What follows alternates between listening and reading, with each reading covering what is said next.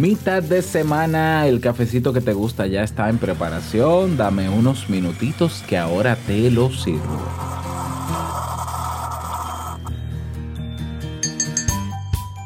¿Conoces personas que constantemente alardean de tener posesiones materiales costosas y de grandes marcas?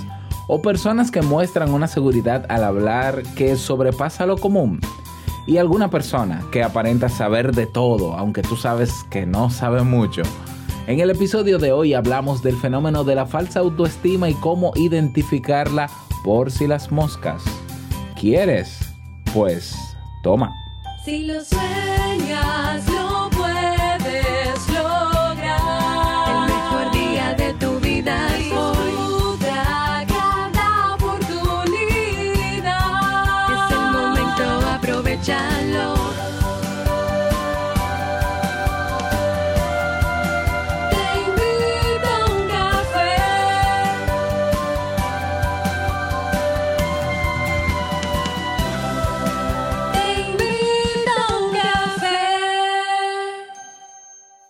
Y ahora contigo, Robert Sasuki, consultor en desarrollo humano y emprendimiento.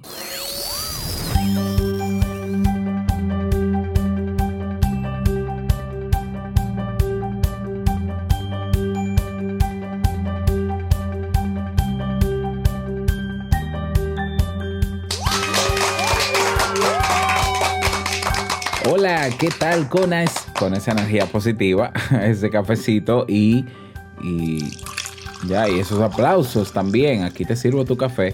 Damos inicio a este episodio número 846 del programa del podcast Te invito un café. Yo soy Robert Sasuki, capitán del Club Kaizen, la comunidad de la mejora continua donde cada semana tenemos nuevos contenidos y eventos para aprender y una red social donde conocerás personas de todo el mundo que compartirán contigo sus progresos y su vida. Esta semana continuamos con el curso Emprende desde cero y tenemos también en la tarde de hoy el masterclass para los miembros de los elementos indispensables que debe tener toda página web o blog personal, profesional, no importa el que sea. Eso va a ser hoy a las 2.30 de la tarde. Todavía estás a tiempo de participar. Y el jueves 25 de abril tendremos el masterclass. Este va a ser eh, abierto a todas las personas que quieran participar, mm, denominado técnicas para mejorar el autoconocimiento. Si te interesa participar, únete a la familia entrando en Vamos a comenzar con el tema, pero no sin antes escuchar la frase con cafeína. Porque una frase puede cambiar tu forma de ver la vida, te presentamos la frase con cafeína.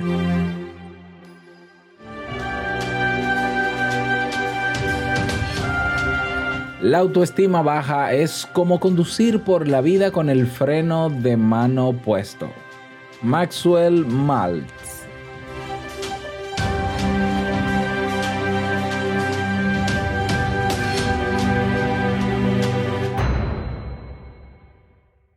Bien, y vamos a dar inicio al tema central de este episodio que he titulado La máscara de la falsa autoestima. Y este tema ha sido propuesto en nuestra página web, como ya sabes, en teinvitouncafé.net puedes proponer el tema que quieras. Y también puedes votar por los temas que ya están ahí propuestos y en el orden en que se van posicionando según los votos, pues yo con muchísimo gusto los voy preparando. Y quien propone este tema se lo titula de la siguiente manera, Abundancia, mucha y poca. Y lo describe así. Hola Robert, un saludo. Te cuento que en mi trabajo nuestra oficina es en pleno pequeña, lo cual hace que la comunión entre compañeros sea muy cercana y eso me gusta a pesar del espacio. Sin embargo, aunque aquí casi todos estamos por necesidad, uno de ellos está solo por no aburrirse en casa y eso está bien. La cosa que me genera algo de conflicto es la manera en que sus pláticas y comentarios son de extravagancia. eh, mochilas y zapatos de 30 y tantos miles de pesos o incluso dólares, viajes programados en los cuales no importa si falta una semana al trabajo y son al otro lado del mundo. Y me da mucho gusto por el que disfrute de la vida, pero yo salgo en ocasiones, no siempre con la inquietud de que a veces no sé cómo le voy a hacer para pagar ciertas cosas o necesidades básicas. Creo que hay días que puedo manejarlo mejor, pero en otras solo pienso y pienso en esos gustos, detalles y demás. Me gusta mi trabajo y las cosas que tengo en mi vida me han costado, ¿no? Pero con el fruto de mi trabajo lo he conseguido. ¿Cómo lidiar con estas situaciones? Solo me queda Solo me quedo sorprendida ante tales gustos y gastos. No quiero sentirme agobiada. Un saludo desde Guadalajara, Jalisco, México. Pues muchísimas gracias por proponer este tema y vamos a hablar sobre esto. A ver, a ver, a ver, a ver. Muchas cosas. Eh, eh, ¿Cómo sabes que toda esa abundancia de la que hablas que tienen esas personas que alardean, ¿no? O que, o que exhiben, ya en tu trabajo todo eso que tienen. ¿Cómo sabes tú que es real? ¿Ya? ¿Cómo lo sabes? Eso es importante. Eh, aunque, bueno, yo soy de las personas que no se preocupan mucho por las cosas materiales, por tanto, yo, yo no me molestaría ni siquiera en investigar si es cierto o no. Yo simplemente haría caso omiso de eso, pero bueno, pero eh, la pregunta es para ti. ¿Cómo sabes que es cierto? Eh, ¿Cómo sabes que eh, bueno, no, más que preguntarte esto, eh, tú tienes eh, muy clara cuáles son tus prioridades, no solamente en, términos personales, sino también materiales, ¿ya? cosas que tú quieres tener o que, cosas que quieres hacer, lo tienes claro, ¿ya? Porque te voy a decir algo, y esto para que lo tengas en cuenta tú y todo el que me escucha, no todo lo que la gente dice es cierto. No todo lo que la gente presenta es real. Siempre hay matices. Yo hablo siempre de verdades a medias. Ya, verdades a medias. Tú tienes el compañero de trabajo que tiene un auto de lujo y tú llegas a la conclusión de que, a ver, qué bueno que tiene el auto de lujo. Y hay personas que suelen tildar a otros o categorizar a las personas por las cosas que tienen. Para mí eso es falta de autoestima, ¿no? La persona que juzga al otro por lo que tiene o por cómo se ve, tiene problemas de autoestima, claramente. Entonces, em, ese, ese señor, esa persona que tiene ese auto de lujo, tú dices, bueno, si tú eres una persona que sueles etiquetar y demás, wow, quisiera yo tener eso, wow, increíble, ¿cómo puede ser que llegó hasta, hasta aquí con, con ese vehículo? ¿Cómo pudo lograrlo? Wow, yo quisiera hacerlo. Si te impresionan ese tipo de cosas sin conocer a profundidad la verdad de cómo eso se consiguió, yo, yo creo que, que es importante que hagas una revisión personal ¿ya? Lo mismo pasa en las redes sociales, señores. No crean todo lo que ven en las redes sociales. Hay personas que se tiran fotos frente a un vehículo de lujo. Aquí ando en mi carro. Hay otros que alquilan vehículos de lujo. Hay otros que se tiran fotos en casas suntuosas y lujosas y nada de eso les pertenece. O puede ser que sí les pertenece, pero siguen siendo, siendo verdades a medias.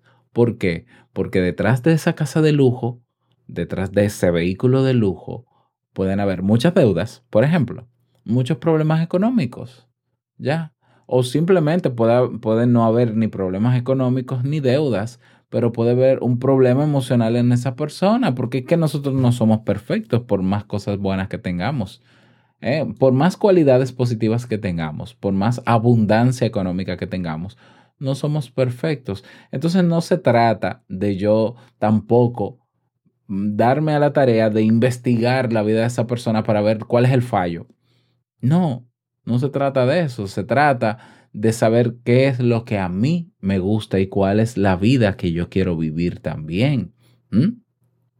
Entonces, es importante que tengas en cuenta también que eh, hay personas que muestran una cara frente a ti y detrás o en su eh, digamos, ambiente natural son diferentes. Y es ahí donde yo hablo de la máscara, de la falsa autoestima, que no es más que una especie de mecanismo de defensa y que actúa como protección para que los demás no conozcan lo que, lo que hay dentro, ¿no? Eh, en mi país, por ejemplo, yo te voy a poner algunos ejemplos muy, muy de nuestra cultura. Seguro que pasa también en países latinoamericanos como México. Hay personas que no tienen para, el, para el diario, para vivir diariamente dinero, o, o, o el dinero no le alcanza a fin de mes, pero se gastan la mitad del sueldo en bebidas. O tienen un auto de lujo que están pagando a cinco años, por ejemplo, pero no tienen para el día a día. Eso es muy normal, ¿ya? Sobre todo en los barrios. En los barrios pobres, tú, por ejemplo, pasas en mi país por las... Generalmente son casas eh, de, de, muy mala calidad, ¿no? Obviamente, de madera, con, con techo de zinc y demás. Y tú pasas por la entrada y tú ves un televisor más grande que el que cualquiera, cualquier otra persona puede tener ya de, de 50 pulgadas y tú dices, pero ¿cómo es posible? Una casa que se está cayendo y él tiene un televisor con lo que vale ese televisor, yo por lo menos levanto la, la mitad de la casa, por, por poner un ejemplo. Y esas personas hacen líos económicos para tener eso. Y es como una manera de, miren, sí, yo soy pobre, pero yo me voy a dar un gusto como este. Esas son actitudes que pueden que, que, tarde o temprano no van a lograr sacar quizás a esa persona de ese estado. Pero esa persona decidió acomodarse en su situación actual, porque tiene derecho obviamente a tener ese equipo o a tener ese eh, vehículo de lujo. Entonces una cosa es que tengamos eh, posesiones materiales de lujo o como nos guste o de la marca que nos guste. Y otra cosa es que eh, andemos eh, alardeando, ¿ya? que tenemos, que tenemos, que tenemos, con un aire de superioridad. Y es ahí donde se refleja la falsa autoestima. ¿Ya? Hay una frase muy popular que dice, dime de qué alardeas y te diré de qué carece. Y tiene en parte, tiene también su verdad, ¿no? Su media verdad, con sus matices, claro que sí. Entonces, bueno, esta, esta falsa autoestima como mecanismo de defensa, lo que crea es una especie de coraza psicológica eh, donde ya la persona pues se ha adaptado a ese sistema, a, esa manera, a esa máscara y cree que su vida, pues, y, y se lo cree, ¿ya? Y se lo cree. Eh, en 1890, William James, un, uno de los primeros eh, psicólogos, ¿no? Bueno, no fue psicólogo, pero, pero hizo muchísimos, muchísimas investigaciones que, que ayudaron a, a que se fundara la psicología como lo que es hoy, definió la autoestima como una necesidad humana fundamental para vivir, ¿no? Para transitar en la vida, eh, donde podamos a través de ella manejar mejor nuestras emociones y eh, llama sobre todo la atención que este célebre psicólogo relacionara la ausencia o la debilidad en esta dimensión como un camino peligroso, como un modo de acercarnos a la, infelicidad o incluso a no respetar a los demás. Y este enfoque, esta idea tiene su base de razón. De hecho, estudios como el llevado a cabo en la Universidad de Colorado nos indican que la personalidad narcisista, por ejemplo, encierra tras de sí una falsa autoestima. Es evidente, ya, es evidente. Este tipo de personas eh, con rasgos narcisistas son las que dif dificultan el trabajo en una organización, las que no construyen relaciones sólidas y las que al fin y al cabo presentan serios problemas para ser felices. Entonces, la autoestima es un mecanismo inigualable para relacionarnos de forma saludable con nosotros mismos. Si nos respetamos, si nos atendemos y si nos valoramos como merecemos, también lo vamos a hacer con aquellos que nos rodean, ya, eso te puede responder y te puede dar pie a muchas interpretaciones. Y en caso de nosotros no respetarnos, ni atendernos, ni valorarnos como merecemos, pues nos vamos a refugiar tarde, tarde o temprano en una falsa autoestima porque hay que darle una buena cara frente a los demás. Hay cinco apariencias, quizás más, de falsa autoestima. Por ejemplo, está la de la belleza y la aparente seguridad. Muchas personas que piensan, eh, que piensan que una persona atractiva y bella es el claro reflejo de una autoestima fuerte, fuerte y solvente. Bueno, sí, eh, es, es un buen estereotipo. Ahora bien, esta relación no siempre se cumple. La autoestima no depende de que una persona sea más guapa o más fea o que esté maquillada o no. ¿eh? Hay bellezas con baja autoestima ¿eh? y hay personas con un físico menos agraviado con una sana autoestima. Eh, um, otro, otra máscara, ¿no? Otra apariencia de la falsa autoestima está el de los éxitos personales. ¿eh?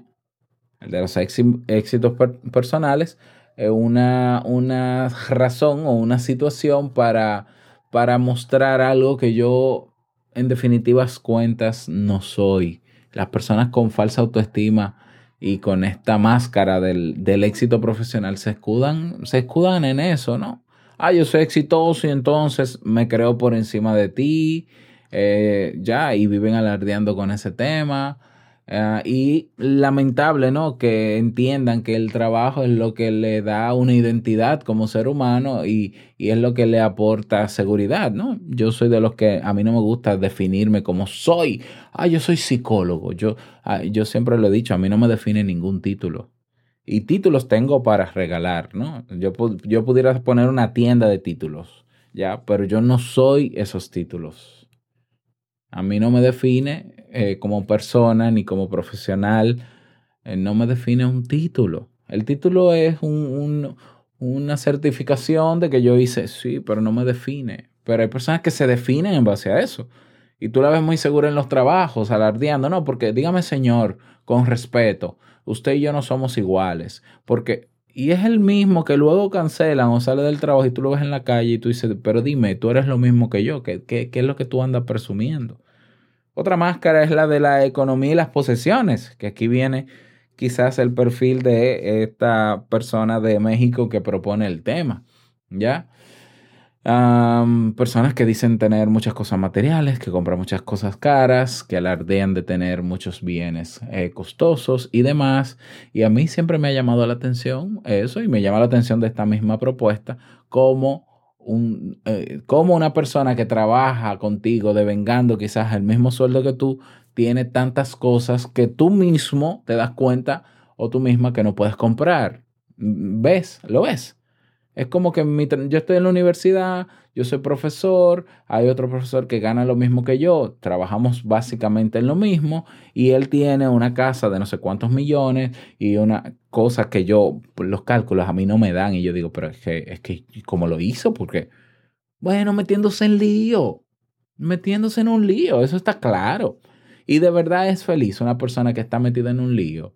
Bueno, yo, yo duré muchos años en líos económicos. Yo llegué a tener en mi vida algunos seis o siete préstamos y, tres de ellos al mismo tiempo. Yo sé lo que era- yo sé lo que es meterse en lío. Yo le creía al famoso refrán de para progresar en este país hay que hacer líos. En mi país se dice así, para tú progresar, tú tienes que coger préstamos. Y yo le creí a, a ese- a esa frase. Y me metí en préstamos para comprar un carro, para, hasta para comprar una lavadora en mi casa, ¿no? Para todo era un préstamo, hasta para un tratamiento médico un préstamo. O sea, el préstamo, qué felicidad, dinero que siempre está ahí disponible. Yo caí en ese gancho. Y yo ni fui libre ni fui feliz. Todo lo contrario, yo estaba en un, en un remolino ahí que, que, que, que si no salgo de eso, no sé qué hubiese pasado. ¿Ya?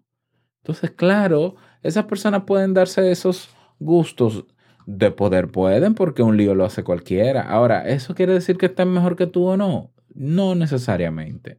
Otra máscara es la del narcisismo, estas personas con el ego inflado, que se sienten mejores eh, que, que los demás, que se sienten más de los demás, más que los demás y lo alardean. Y otra máscara es la de la inestabilidad en el amor y falsa autoestima, ¿no? Personas que le tienen miedo al compromiso. Le tienen miedo al compromiso y entonces andan su vida pues como quieren y demás, pero no se comprometen, buscan relaciones fugaces y demás. eh, se percibe como una persona atractiva, una persona, ah, un picaflor, como diríamos en mi país, pero que al final lo que quiz- quizás esa persona es la que está en terapia ahora mismo porque no se da cuenta, porque nunca congenia con una relación, porque no puede comprometerse seriamente con una relación. En fin, lo que te quiero decir es que todos los seres humanos tenemos nuestros problemas, todos. No, no creamos que una persona, por más segura que se muestre, es mejor que tú. Ninguna persona es mejor que tú. Ah, es que yo me siento mal porque yo quisiera tener lo que ellos tienen. Bueno, eh, haz tus cálculos y trabaja más, un poco más. Ya. Busca la manera de, eh, qué sé yo, conseguir otro trabajo, sí, si es lo que quieres. Ya, pero yo también te, te invito a que practiques esa ley del desapego, a que aspires mejor a, a no definir tu vida y a no sentir que estás bien porque tienes, sino porque eres. Yo mejor te invito a invertir dinero en, en ti como persona y en tu crecimiento y no en cosas materiales. ¿Sabes por qué? Porque esas cosas materiales pasan. Ese último iPhone que tiene tu amigo, del que tanto alardea, que le costó, le costó 40 mil pesos, 30 mil pesos, ese iPhone mañana vale menos, mucho menos. Porque el año que viene sale otro, porque vivimos en un, en un sistema consumista. Entonces no tiene sentido eh, querer tener cosas si tú no cultivas tu felicidad en base a lo que tienes ahora, número uno, aceptación, y frente a lo que eres, sobre todo a lo que eres, porque es lo único que tienes, lo que tú eres es lo único que realmente es tuyo y te pertenece. Entonces, trabajar en ti y crecer personalmente te permitirá uh, tener eh, tolerancia a personas como esas y darte cuenta que esas personas necesitan más que tú, tienen cosas materiales más que tú, pero emocionalmente necesitan más que tú. ¿Ya? Entonces también ten en cuenta tus prioridades. O sea, para mí, yo lo he dicho, para mí tener un vehículo de lujo es una pérdida de dinero. Para mí. O sea, yo puedo tener todos los millones del mundo, yo puedo ganarme la lotería en este momento y lo último que pensaría es en comprarme un vehículo de lujo. Porque para mí es un gasto, no es una inversión. Y a mí no me gustan los vehículos. Ya, yo, yo soy de los que piensa que las ciudades deberían estar llenas de personas caminando o, en bicicleta. Ya, yo quizás yo debí nacer en Ámsterdam. Entonces, define muy bien tus prioridades. A mí no me afecta el, el, hecho de que en mi casa haya un solo televisor, y, pero donde el vecino haya tres, y que me lo diga. Ay, que el vecino cambió el vehículo, porque entonces el vehículo mío es viejo. Sí, en mi vehículo es viejo, yo solo tengo un televisor en mi casa. Son mis prioridades y yo soy feliz así. Ya, y, y me alegro que tenga amigos que estén mejor económicamente que yo. Ojalá. Y ojalá me ofrezcan su apoyo cuando yo necesite también y yo apoyarles de otra manera. ¿ya? Bueno, esas son mis recomenda recomendaciones para ti. Espero haberte respondido. Me encantaría que me lo dejes saber. Y recuerda a ti que me escuchas también que puedes proponer temas en teinvitouncafé.net. Ahí tienes un botón, como también puedes dejar un mensaje de voz. No olvides compartir este audio en tus redes sociales. Y hemos llegado al cierre de este episodio en Te invito a un café. Gracias por estar ahí acompañándome y será hasta mañana en un nuevo episodio. No olvides que el mejor día de tu vida es hoy y el mejor momento para comenzar a caminar hacia eso que quieres lograr es ahora. Nos escuchamos mañana jueves en un nuevo episodio. Chao.